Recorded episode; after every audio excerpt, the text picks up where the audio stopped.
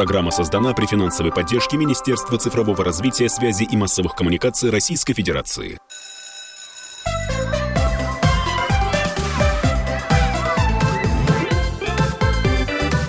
Родительский вопрос. Здравствуйте, друзья! В эфире «Родительский вопрос». У микрофона Мария Баченина, а вместе со мной эту программу традиционно ведет Александр Милкус. Саш, приветствую. Добрый день. В гостях у нас сегодня директор образовательного центра «Южный город». Это Самарская область. Победитель конкурса «Учитель года России-2013» Владимир Михайлович Кильдюшинкин. Владимир Михайлович, здравствуйте. Здравствуйте. Да, я бы добавил еще, что Владимир Михайлович руководит одним из самых больших образовательных комплексов э, не только в Самарской области, наверное, в нашей стране. Так что это ого, какая школа. А вот что такое большой комплекс? Саш, скажите, пожалуйста, вот для людей, ведь не все понимают, что значит одним из самых больших. Вот правда интересно. Вот давай Владимир Михайлович спросим сначала статистику. Сколько у вас учеников? Сколько зданий? Ну, у нас, э, знаете как, статистика каждый день меняется, и вот буквально сейчас я вам скажу, что у нас 12 зданий, а на следующей неделе их станет уже 13, потому что О. еще один корпус школы у нас достраивается, и мы его будем открывать через несколько дней. А, то же самое касается контингента учащихся. А, вот, наконец, учебного года, да, в конце мая, а, общая численность детей, ну, должны понимать, да, что дети это не только школьники, но и дошкольники, и еще воспитанники Центра дополнительного образования. А, то там было у нас э, более 12 тысяч детей. А к началу учебного года, к сентябрю, будет уже почти 14 тысяч детей. Вот такая статистика. А в обычной ну, школе, давайте... вот э, чтобы сравнить, я же ведь к этому вела, а в каком-то другом комплексе там обычно сколько? Если здесь 14 тысяч, то вот там бывает по 7? Ну, я правда не знаю, мне интересно. В обычной школе, ну, если это просто школа, у нее одно здание, нет там структурных подразделений, филиалов, то есть если это не комплекс, то в обычной школе, ну, около тысячи детей, mm-hmm. да, то есть школа примерно плюс-минус на тысячу детей рассчитана. Поняла. Ну, я, я даже добавил, зданий. что э, вот школы э, здания которых строились в советские годы, там, в 60-е годы, может быть, наверное, Многие из наших слушателей их помнят, эти здания, знают, они стоят по всей стране. Это пятиэтажные здания. Э, на последнем этаже либо спортзал, э, либо актовый зал, да, большие такие окна. Э, это 500 человек. 500 человек. Сейчас уже вот у Владимира Михайловича существенно больше. Ну, мы Владимира Михайловича позвали к доске как бы накануне учебного года, чтобы разобраться, что у нас с Новым годом учебным Владимир Михайлович, очень много изменений. По крайней мере, это вот переход на новые, обновленные, как говорят, федеральные государственные образовательные стандарты, новый учебник по, по истории, э, профориентация обязательно в школах и так далее, и так далее, и так далее. Что вы как э, директор большого комплекса, вот давайте по рейтингу, э, вашему рейтингу. А какие э, новшества в школе с Нового года вот для вас э, самые важные, самые актуальные? Или есть те, на которых можно пожать плечами и сказать, ну вот мы и так этим занимаемся? И почему, да. Ну, да, действительно, различные новшества появляются у нас. Вот э, если с самого главного начинать, пожалуй, вы не назвали это новшество. А, буквально там несколько дней назад э, было объявлено о том, что вот э, э, выходит там новый приказ Министерства просвещения Российской Федерации. А, в общем-то, теперь у школы появляется право привлекать учащихся к такому бытовому труду, не спрашивая разрешения родителей. Я думаю, вы слышали об этом, да? Потому что да-да-да, очень часто ведутся там дискуссии по поводу того, а надо ли заниматься трудовым воспитанием э, учащихся в школе. И несмотря, мне кажется, на всю очевидность положительного ответа, что да, надо, дискуссия не прекращается. Ну, там возникает множество-множество все равно различных мнений. Но здесь суть-то не в трудовом воспитании. Оно и до этого так или иначе реализовывалось, и родители писали свои согласия, вот. А, а иногда не писали, но школы, тем не менее, привлекали детей э, к посильному труду. Э, для меня здесь э, более важным является, ну, как бы тенденция. Мне кажется, ну, даже нет, мне не кажется, я убежден, что на определенном этапе развития нашего законодательства в отрасли образования мы слишком много делегировали прав родителям. Вот, я не знаю, родители сейчас многие возмутятся, скажут, ну Нет, а как что же, вы? наши дети. Владимир Михайлович, ведь родители же всю дорогу кричали, школа перестала воспитывать, на нас все свалили, да. а когда нам деньги зарабатывать? Вот, во-первых, угу. я, я помню, э, ну, во-первых, это весело убирать в классе, это лишняя коммуникация а, с другими да. детьми, выстраивание отношений, кидаться тряпками, в конце концов. Да и слушайте, ну, убирать да. за собой – это норма. Извините, перебила. Мы не будем возмущаться. Да, я рад, что вот лично вы не будете возмущаться, но я вас уверяю, что будут родители, которые возмутятся. Э, ну, но разговор сейчас не о них, конечно, а, и даже не о самом факте э, вот, разрешения школе не спрашивать согласия родителей. Еще раз, я буду надеяться на то, что это некая тенденция. Родители не только в этом вопросе, и во многих других вопросах имеют, на мой взгляд, Э, лишние права. И начинают иногда этими правами, откровенно говоря, злоупотреблять. Нет, ну, если родители нормальные, адекватные, а таких, слава богу, большинство, подавляющее большинство, да, то они сотрудничают со школой, они э, делают все для того, чтобы у их детей было, были максимальные как бы, условия да, их воспитания, обучения. Но есть родители, которые, откровенно говоря, приходят и говорят, слушайте, ну вот смотрите, а у меня же есть право э, не согласиться. Ну да, право у вас такое есть, э, но смотрите, скорее всего, это пойдет во вред вашему ребенку. Ну, посмотрим.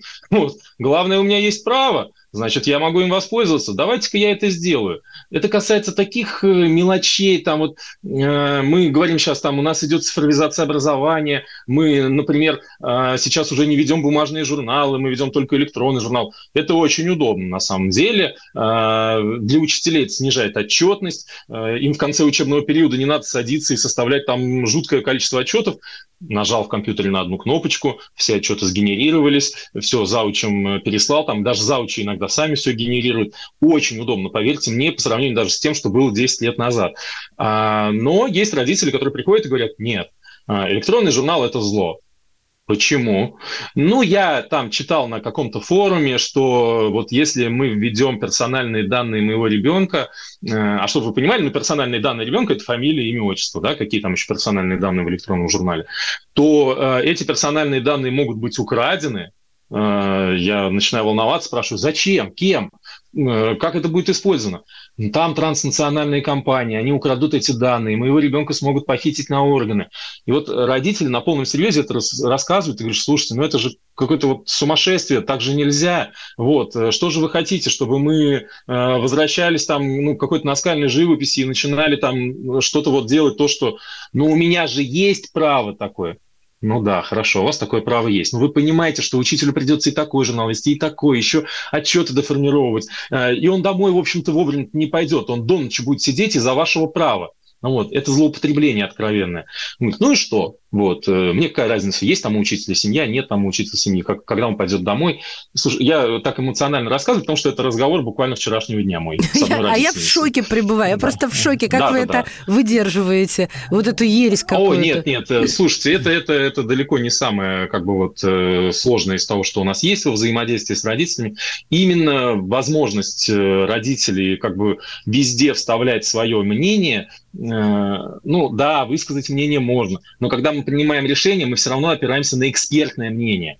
А экспертное мнение принадлежит специалисту. В данном случае специалист это педагог там, или директор школы. Да? То есть хорошо, у нас сейчас такая, э, как это, демократия, у нас сейчас э, плюрализм, э, мы можем каждый высказываться по любому вопросу. Да, хорошо. Но при принятии это решения все равно надо опираться не на любое мнение, а на мнение эксперта. Правильно ведь? Да. Ну, Понятно. Да, Владимир Михайлович, я понимаю, что задели за живое, особенно после вчерашнего разговора.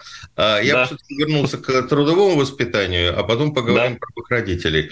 А, я, честно говоря, не выделял а, это. И мне кажется, ну, но мне кажется, что вот этот э, закон, который разрешает привлекать детей к общественно полезному труду, вообще, по-моему, ну, не имеет большого значения, потому что в школах, где нормально поставлена была работа с теми же самыми родителями, с детьми, ребята ребята и так занимались этим делом. Много школ сельских занимались развитием пришкольных участков, садовых участков. Мне, мне кажется, что ничего не изменилось. Это первое. Второе, вот Маша считает, что теперь разрешили убирать классы и бросаться тряпками после урока, значит, когда идет уборка класса. Э, как я понимаю, по этому закону как раз э, общественно полезный труд техничек э, и уборщиц никто не отменял. И классы, Конечно. и коридоры, лестничные проемы все равно будут убирать специалисты. Дети будут привлекаться совсем другим работам. Поясните, может, я не прав. Вы правы на сто процентов. Действительно, на самом деле, сам по себе этот там закон, да, этот приказ, он ничего не меняет. То есть он не обязывает школы привлекать детей э, к этому самому труду. То есть если в каких-то школах работа была поставлена плохо, да навряд ли там с 1 сентября вдруг э, все начнут да, кидаться тряпками там или что еще. Вот, а там, где вы правы, вот э, были, значит, и так дети организованы, они будут продолжать просто и все. Поэтому я и сделал акцент не на самом вот общественно полезном труде, а на тенденции, о том, что школе ну, какие-то права начинает возвращать. Вот. Именно с этой точки зрения вот это изменение для меня кажется ключевым. А так, да, действительно мало что изменится в организации трудового обучения. Друзья, прервемся буквально на несколько мгновений и вернемся в эфир. Это «Родительские вопросы». В гостях у нас директор образовательного центра «Южный город» Самарской области Владимир Кильдюшкин.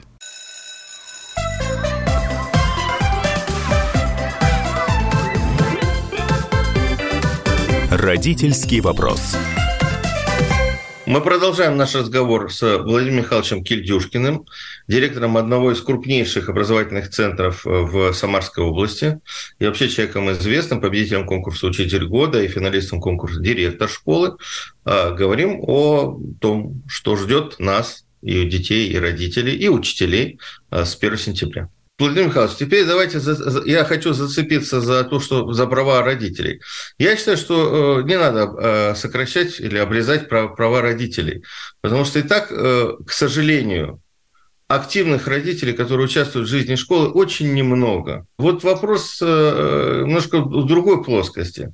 Мы делали программу, и не одну, про обеспечение школ горячим питанием. Но сейчас вот с Нового года учебного все ученики младшей школы должны получать горячее питание. Мы общались, могу сказать, с моим другом Владимиром Черниговым, который много сделал для того, чтобы вот это положение продвинуть на федеральном уровне.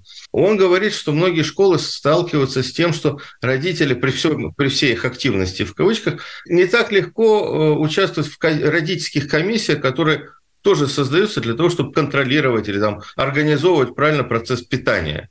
Вот где инициатива родителей должна быть э, ну, на первом месте. Как у вас? Потому ну, что мне кажется, что активность родителей она должна быть вот так, в деле. Вот дело – это организация нормального питания для детей. Или у вас э, по-другому все? Да нет, все то же самое. И действительно, организация горячего питания – это вопрос, э, который должен быть на контроле у родителей. Потому что, ну, дети, они дети, они наверное, больше любят немного другую еду, не та, которая полезная, да, а та, которая вкусная. И поэтому, конечно, всегда возникают конфликтные ситуации. Когда ребенок приходит домой, мама спрашивает, ты сегодня в школе ел? Он говорит, ой, мам, там так невкусно вообще все, там все холодное, вообще какая-то жижа, просто непонятно чего. Приходит мама, возбужденная в школу, чем вы кормите наших детей? Что это за ужас? Откуда вы это взяли? Мне ребенок дома сказал, я ему верю. Да, хорошо. Но идемте в столовую, идемте посмотрим, чем же там кормят на самом деле, да? Так, э, такой диалог у нас э, происходит абсолютно на каждом родительском собрании. И э, возмущений много. А родители, которые готовы прийти действительно и поучаствовать в контроле качества приготовления школьного питания, не так много, к сожалению. Хотя ну, нам удалось за вот последний учебный год выстроить систему работы так называемой брокеражной комиссии, когда в том числе родители каждый день, на сегодняшний день у нас каждый день родители приходят в каждый корпус школы и проверяют и качество приготовления, и скорость накрытия от этого тоже очень многое зависит, потому что от этого будет зависеть, э, холодное или горячее будет есть ребенок. Поэтому родители на сегодняшний день контролируют. А, и те родители, которые приходят, они говорят, слушайте, все отлично, нам нравится. Но потом приходят другие родители, которые там не были, и на собраниях начинается все одно и то же самое. Уже другие родители встают и говорят, слушайте, я был, я ходил, я контролировал, все вкусно, ничего не холодное. Вот. Но те говорят, нет, мы все равно верим только своим детям. В общем, это вечный вопрос, э, который он будет стоять. Э, здесь работу с родителями проводить э, необходимо. Чем больше, тем лучше не знаю, как-то обязать только если родители приходить, но это тоже невозможно сделать. Мы же понимаем, что кто-то может прийти, а кто-то ну, абсолютно не может прийти в учебное время и поучаствовать э, в пробе школьного питания. Вот. Э, но еще раз, эту работу проводить надо, она у нас ведется, и в том числе она как раз приводит к тому, что сотрудники комбинатов питания тоже чувствуют дополнительную ответственность и контроль, и это приводит к повышению качества питания. Вот. Это, в моем понимании, один из передовых таких вот вот опытов э, качественного взаимодействия школы и семьи. Давайте прямо вот из нашего эфира обратимся к родителям, потому что во всех школах э, с 1 сентября будут малышей кормить, ну, началку, э, будут да. кормить горячим питанием. Где-то это завтраки, где-то это обеды, в зависимости от расписания школы. И предлагают прошу родителей. Вот хотите проявить активность, подключайтесь к работе вот к проверке, организации питания. Школа – это учреждение все-таки образовательное. Вот сейчас Владимир Михайлович продемонстрировал знание большого количества терминов, связанных совсем не со школьным образованием, да, а с организацией питания. Я думаю, что Владимир Михайлович после, после школы вы можете любое кафе возглавить. В общем, призываем родителей подключаться вместе со школьной администрацией. Организуйте рабочие комиссии, смотрите, как организовано питание. Если вы хотите проявить активность, вот э, место, где можно проявить активность и подставить в школе плечо. Потому что, конечно, взваливать на администрацию еще и проверку, холодное или горячее блюдо э, подали ребенку второго класса на перемене, это тоже, в общем-то, ну, не совсем правильно. Вот э, место взаимодействия родителей с, э, со школой одно из. А какие еще места, где можно действительно, вот, э, на ваш взгляд, Владимир Михайлович, э, родителей привлекать к некому по общественно полезному труду, как дети, как детей, э, для развития школы, а не для того, чтобы загрузить учителя и директора дополнительно какими-то заданиями? Потому что, мне кажется, вообще никаких ограничений нет. А, хорошая школа, хорошая школа – это открытое пространство. И если родители именно, ну, как бы вот в позитивном ключе готовы э, присоединяться, то это может быть и урочная деятельность, и дополнительное образование – там а, и организация мероприятий, и профориентация, о которой вот вы вначале упоминали, а, все что угодно. У нас э, в этом плане, ну, есть такая практика, э, ну, как бы она, не могу сказать, что вот прям сильно уникальная, но достаточно редко встречающаяся. А, у нас внутри классов образуются так называемые семейные клубы. Потому что, ну, вот э, если процесс образования определить коротким определением, то это достаточно просто. Воздействие личности на личность. Да? Мы можем там долго дискутировать об учебниках, там единые они или нет, о программах рабочих, о чем-то еще. Вот. Но ребенок воспитывается только на личном примере. А, и здесь личный пример педагога и родителя, они должны более-менее совпадать. Вот. Э, поэтому у нас достаточно часто родители приходят в школу не только для того, чтобы там поспорить о чем-то или прийти там на некие формальные родительские собрания, но и для того, чтобы вместе с детьми участвовать в неких образовательных событиях. Это может быть все что угодно. Начиная там от э, понятных и традиционных для всех там каких-нибудь веселых стартов, папа, мама, я, спортивная семья, да, вот, э, совместно участвуя в каких-то экологических акциях по тем же высадкам деревьев, э, по наведению совместно, значит, опять-таки, э, порядка в тех же кабинетах. У нас это, кстати, тоже очень развито. И я к родителям на собраниях обращаюсь. Я говорю, а давайте мы не просто детей отправим в последний день четверти навести порядок в кабинете, да, а придем вместе с ними э, и своим примером покажем, как это делается. Вот. И это очень хорошо работает, на самом деле. А, ну и там все, что угодно. Запретов, в моем понимании, нет никаких Никаких. Э, приходят родители, которые являются узкими специалистами, э, высококвалифицированными, и проводят профориентационные занятия для детей. Вообще супер. Да, это имеет потрясающий эффект. Вот. Э, участвуют родители в каких-то общественных там защитных проектах детей, когда они, например, дети написали проекты, и комиссия их оценивает. И там сидят не только педагоги, но и родители. Ну, тоже отличная практика, которую вот мы начинаем у себя в образовательном центре развивать. Могу очень долго на эту тему говорить. Вот э, говорю и параллельно думаю, а что же нельзя? пока еще в голову ничего не пришло. Пожалуй, везде можно родителей привлечь к абсолютно там, ну, даже государственная итоговая аттестация, да, а, и там у нас есть э, такое понятие, как э, проведение акции ЕГЭ для родителей, да, когда родители пришли и попробовали, как это э, зайти на экзаменационный пункт, э, пройти процедуру досмотра, инструктажа, получить контрольно-измерительные материалы и заполнить правильно бланки. Когда они после этого приходят домой и говорят своим детям, слушай, я попробовал, ничего страшного. Вот, дети, правда, успокаиваются и идут более уверенно на экзамен. Никаких ограничений. Владимир Михайлович, я как раз вот своим предыдущим вопросом подводил к вопросу про, про профориентацию. А, время от времени я общаюсь с э, ребятами старших классов, 9-10, спрашиваю, а, какая основная проблема у них вот э, в их возрасте и в их классах. Ну, практически 80% говорят профориентация. Мы не понимаем, кем мы хотим стать, или кем мы должны стать, кем мы можем стать. Как раз вот э, ребят на рубеже 8, 9, 10 класса очень сильно э, вот это тревожит, потому что нужно выбирать профиль, нужно выбирать, э, какие ЕГЭ сдавать и тому подобное. Скажите, пожалуйста, вот то, что с нового учебного года будет усилена профориентация, насколько это важно и насколько это будет у вас э, по-другому или там организовано более усиленно вот это, вот этот, э, вот это направление?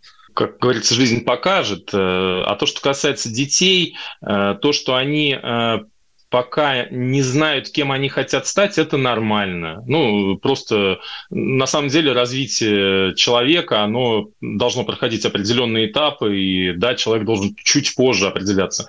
И в этом плане есть конфликт э, всегда интересов, то есть школа требует, э, скажи-ка, мой хороший, да, какие ты экзамены будешь сдавать, в какой вуз поступать, э, на какую специальность и кем ты будешь работать, а он говорит, слушайте, я пока еще не знаю, какое я мороженое больше люблю, сливочное или шоколадное, да, вы от меня хотите уже вот на такие вопросы ответы получать. А, а вот то, что они э, не знают, кем они могут стать, это плохо. То есть это тогда уже недоработка школы, э, тогда им просто не рассказали. Да? То есть э, они даже не представляют, кем они могут стать. Но это здесь вот как раз и надо усиливать работу, вот эту самую профориентационную.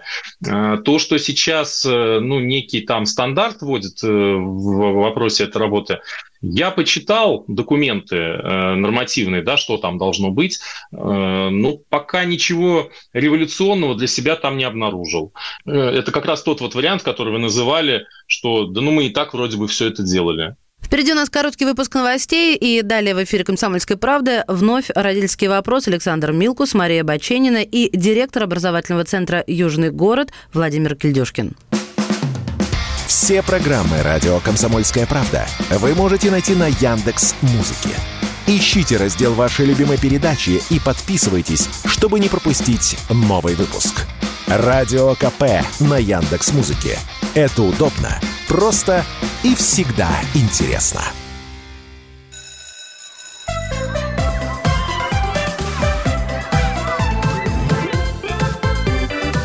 Родительский вопрос. Итак, продолжаем наш разговор, обсуждаем, что ждет школы, образовательные учреждения. Теперь, можно так говорить, э, с 1 сентября. И говорим мы с директором образовательного центра «Южный город», это Самарская область, Владимиром Михайловичем Кильдюшкиным. Как проводятся эти уроки профориентации? Вот что это? Это просто рассказывают о профессии и все? В теории? На словах? Да нет, по-разному проводится. Конечно, и в теории, и на словах тоже иногда рассказывается. Вот. Э, вообще правильная организация – это либо формирование предпрофильных и профильных классов или групп, э, и у нас такие классы и группы формируются. Раньше вот мы с 10 класса начинали, сейчас с 7 класса, чтобы у детей профпробы раньше начинались. То есть у нас там есть медицинские классы, инженерные классы, педагогические классы, там, да, и дети приходят и начинают как бы вот погружаться в этот мир этой профессии э, не только за счет там каких-то уроков, на которых им рассказывают, там, быть э, педагогом – это хорошо, да, вот, педагог – счастливый человек. Нет, э, дети ездят в высшие учебные заведения, где им показывают, как учатся студенты. Они даже ходят на некоторые лекции вместе со студентами. С ребятами работают преподаватели из профильных вузов, ну, соответственно, там либо из педагогического или из медицинского, там вот у нас национальный исследовательский университет у нас прекрасный есть в Самаре имени Королева, да, где у нас инженерный класс занимается регулярно. А потом ребята участвуют в различных мероприятиях, то есть они практикуются. Там дети из педкласса, они помогают организовывать все педагогические конференции, там какие-то детские праздники и так далее. По сути, выступаю уже в роли там помощника учителя. Вот. Э, чтобы у нас э, случилась ну, некая революция в вопросе профориентации, ну, надо сформулировать четко очень не просто минимальные требования, да, каким-то там проведенным вот уроком, как вы сказали, да, где рассказали, что такое хорошо, что такое плохо, вот, а именно к практикам дети, ну, кроме как на практике, они не смогут понять, э, ну, нравится ему это или нет. У нас некоторые дети идут в медицинский класс, и после первой практики они отваливаются. Почему? Потому что первая практика у них в анатомическом музее, да, э, они туда зашли, там, вот, э, если ты в обморок не упал, то можешь на вторую практику идти, а если тебе как бы плохо стало, голова закружилась, ну, какой тебе медик-то, ну, зачем тебе это надо, да, иди пробуй что-то другое. Вот, поэтому все только через пробы. В этом плане, ну, в советское время время учебно-производственные комбинаты были как э, некий такой очень позитивный опыт. Э, и к нему, наверное, отчасти стоит возвращаться вот к этому опыту учебно-производственных комбинатов. Э, на сегодняшний день попытки такие делаются, но пока это все очень еще не как бы плохо отрегулировано. Там сейчас есть изменения в законе об образовании, в соответствии с которыми мы можем некое сетевое взаимодействие выстраивать э, с, как с учреждениями среднеспециального и высшего образования, да, так и с какими-то предприятиями, но пока практик таких очень мало. Вот. В этом направлении надо двигаться к практикам. Коллеги, я предлагаю еще э, успеть поговорить об учебниках, да, потому что вот Саша в самом начале сказал про учебники, какие новые учебники у нас появляются, вот единый учебник по истории и так далее, чтобы мы успели поговорить о том, о чем наслышана, по-моему, вся страна и тем более родительское сообщество. Ну, я тоже только наслышан пока что об этом, если честно. Э, меня это на самом деле очень волнует. Я историк, и э, мне бы очень хотелось э, уже подробно изучить э, единый учебник истории. У меня пока такой возможности нет. 1 сентября на носу, а учебники, ну, пока вот их презентовали, там рабочая группа рапортовала президенту о том, что учебник разработан. Президент задал очень правильный вопрос, успеем ли мы эти учебники до 1 сентября привести в школу. Вот. Через некоторую паузу был ответ, что да, успеем. Вот. Это радует радует, потому что мы хотя бы в ночь 31 перед 1 августа. сентября, да, да, в ночь перед 1 сентября мы успеем их полистать и понять, с чем же нам предстоит работать. Вот. Сама идея единого учебника, она хороша, она уже 10 лет как развивается, с 2014 года, когда появился историко-культурный стандарт, а, тоже, кстати, было поручение президента, а, и вот 10 лет мы этим путем идем, делаем его все более и более единым. Вот. Теперь получился единый учебник для 10-11 классов. Я его подержал в руках буквально там 15 минут, полистал. Э, ну, нормальный учебник в моем понимании. Там э, отличается в целом от тех, что есть, э, ну, описанием новейших событий. 21 век, вплоть до начала специальной военной операции.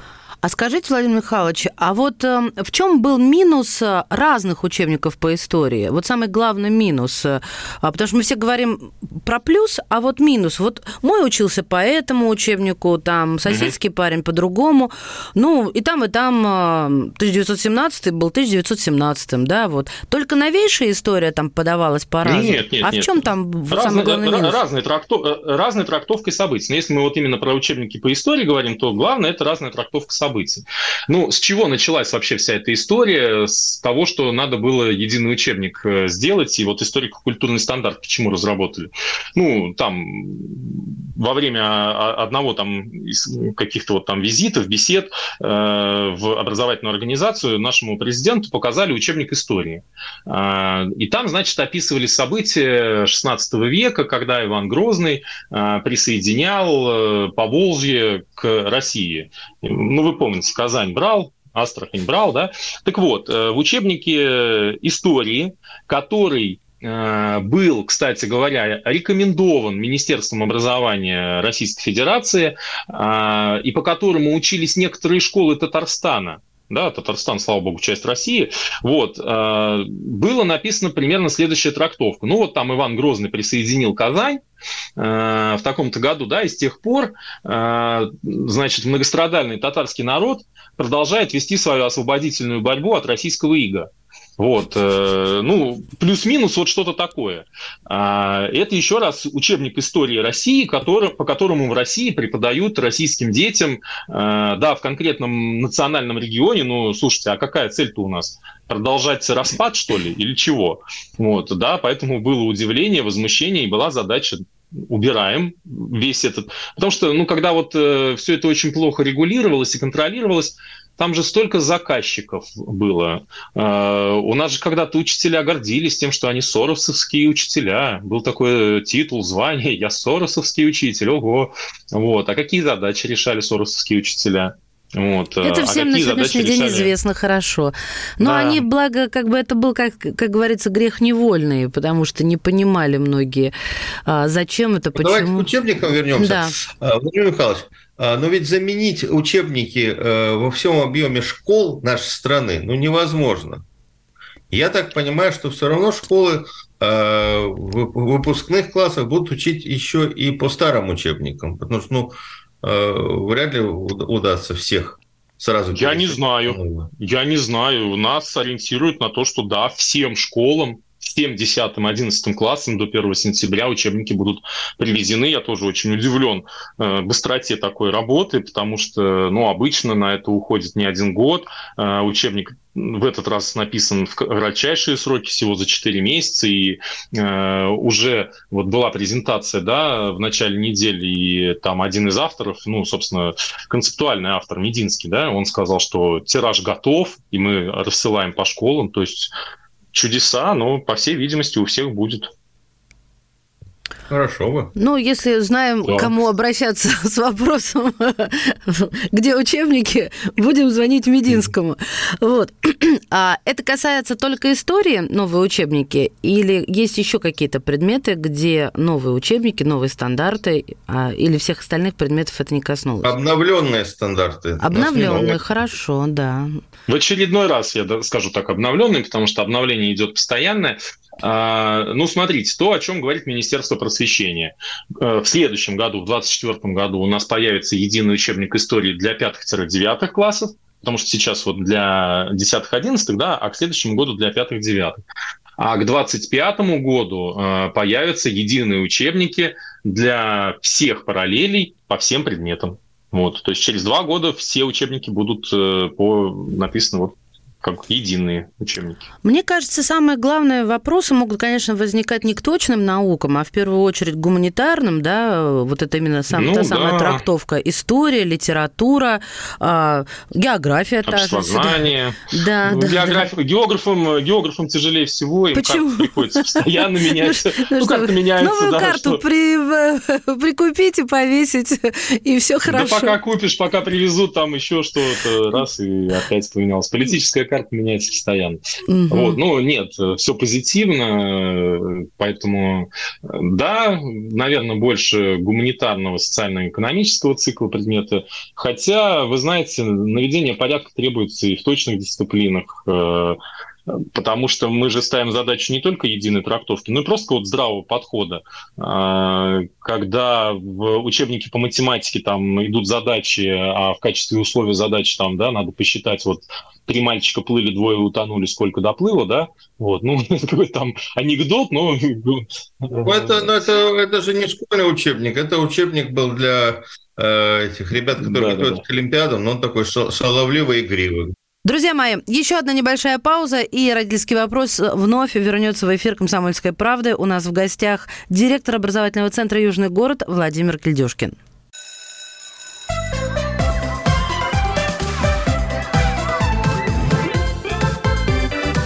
Родительский вопрос. Мы возвращаемся в студию. Александр Милкус, Мария Баченина и Владимир Кильдюшкин, директор образовательного центра «Южный город» Самара. А, говорим о том, что нас ждет с 1 сентября. Школы, образовательные учреждения, родителей. Я хотел бы дальше пройти немножко вот с того, чего мы начали. А, это про э, комплексы Владимир Михайлович, до сих пор есть же э, большая дискуссия и среди экспертов, и среди родителей, что лучше, большая школа-комплекс или маленькая школа родная, где э, директор знает по фамилии всех учеников, да и родителей, э, где все семейно, где, в общем-то, используя авторские методики. А вот на ваш взгляд, мы вот как вот эти две тенденции соединяем – Э, как у вас, э, всех ли вы учеников по фамилиям помните? 14 а, тысяч человек. Да. Нет, нет, нет, конечно, я не могу вам похвастаться тем, что я всех э, могу помнить по фамилии. Э, и тем более вы должны понимать, что э, если бы это были бы 14 тысяч, которые, ну вот, стабильны, да, и из года в год это одни и те же дети, ну, наверное, там большую часть я бы там к определенному моменту бы запомнил и так далее.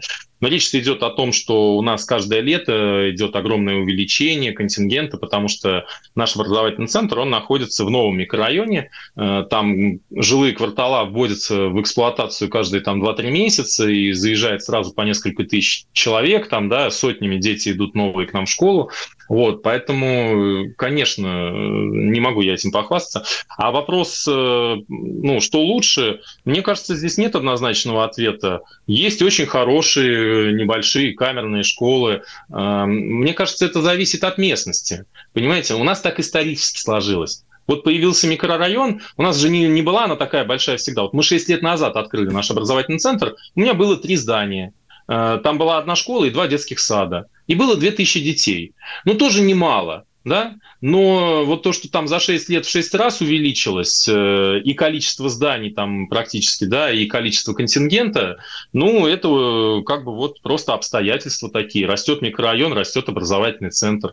А, значит, а там, где все достаточно устойчиво, там, где уже есть э, своя какая-то субкультура, какие-то традиции, все сложилось, все друг друга знают, все педагоги, работающие в школе, это ее бывшие выпускники, чаще всего, да, так бывает э, в большом количестве в таких школах. Вот, поэтому и, и так хорошо, и так хорошо. Главное отношение к этому, ну, то есть просто делать свою работу хорошо. А какие условия у тебя при этом будут? Ну, там, не, не всегда от нас это зависит. Я бы тоже, может, очень хотел бы, чтобы у меня прекратился рост контингента. Вот. Ну как?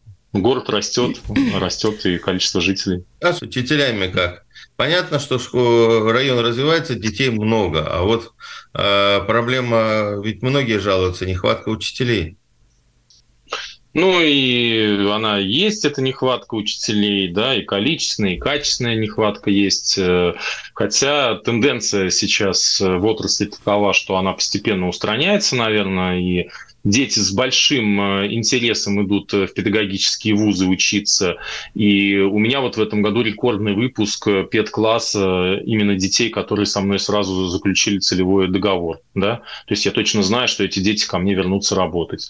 Вот если каждый год там одного, двоих мы таких выпускали, в этом году 9 человек у меня целевиков. Ого. Значит, там, да, через 4-5 лет они ко мне вернутся точно работать.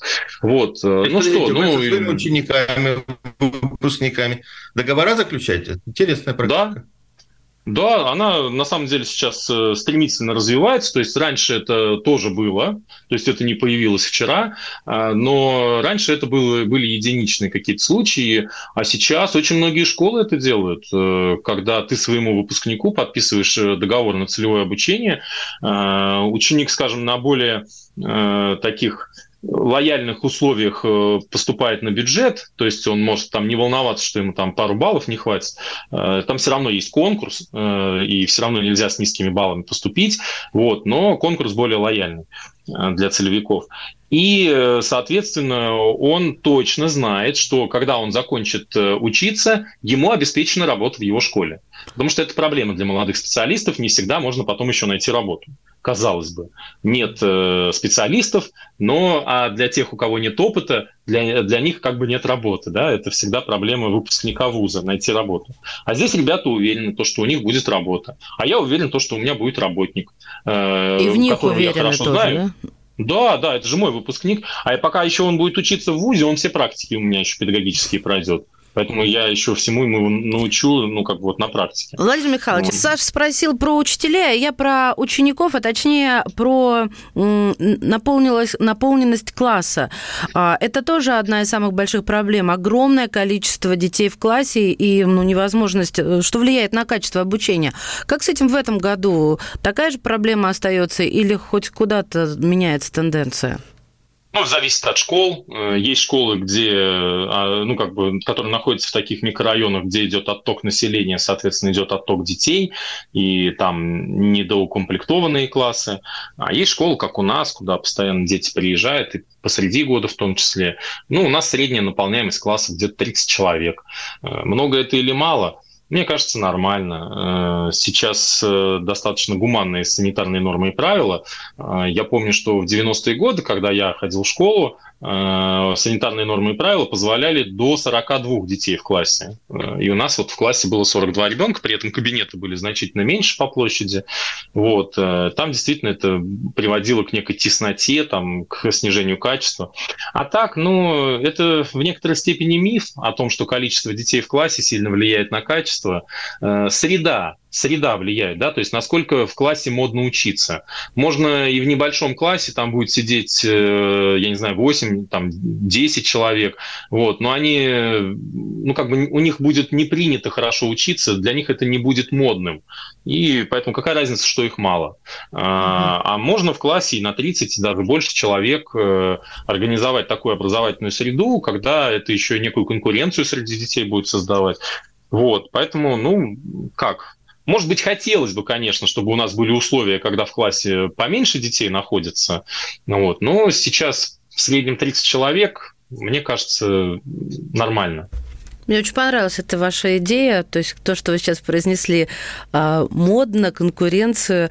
Мне как-то даже меня это зацепило, и я поняла, что Вау, это бы сработало, ну вот в моем случае, потому что я, я вот, ну, мне кажется, да, вот э, из людей, если воспитывать каких-то пытаться лидеров или людей, которые пытаются что-то добиться, это, это сработает.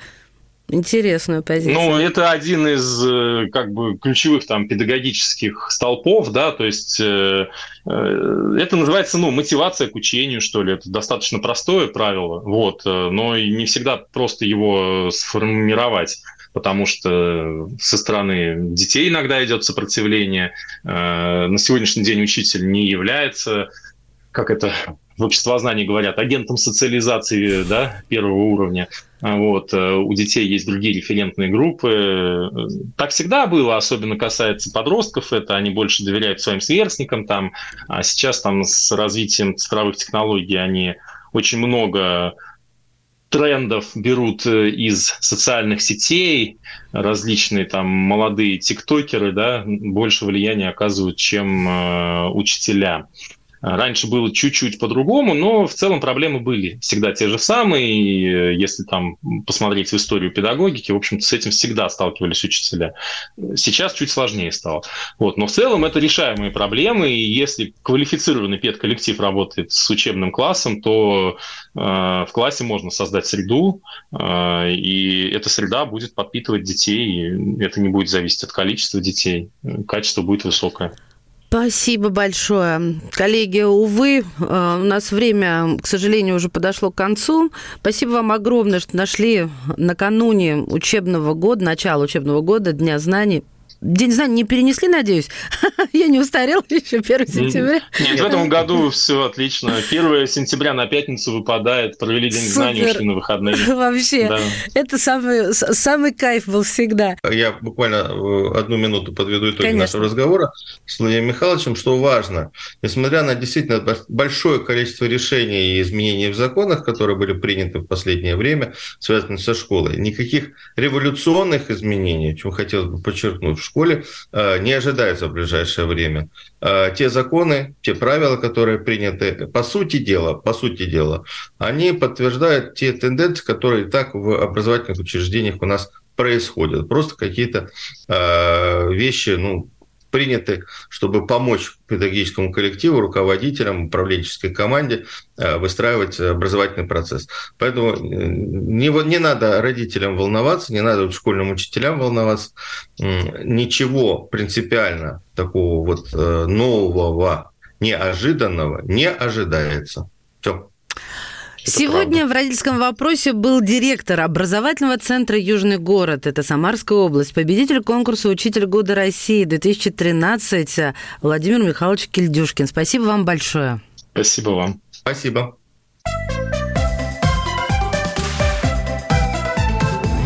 Родительский вопрос. Программа создана при финансовой поддержке Министерства цифрового развития, связи и массовых коммуникаций Российской Федерации.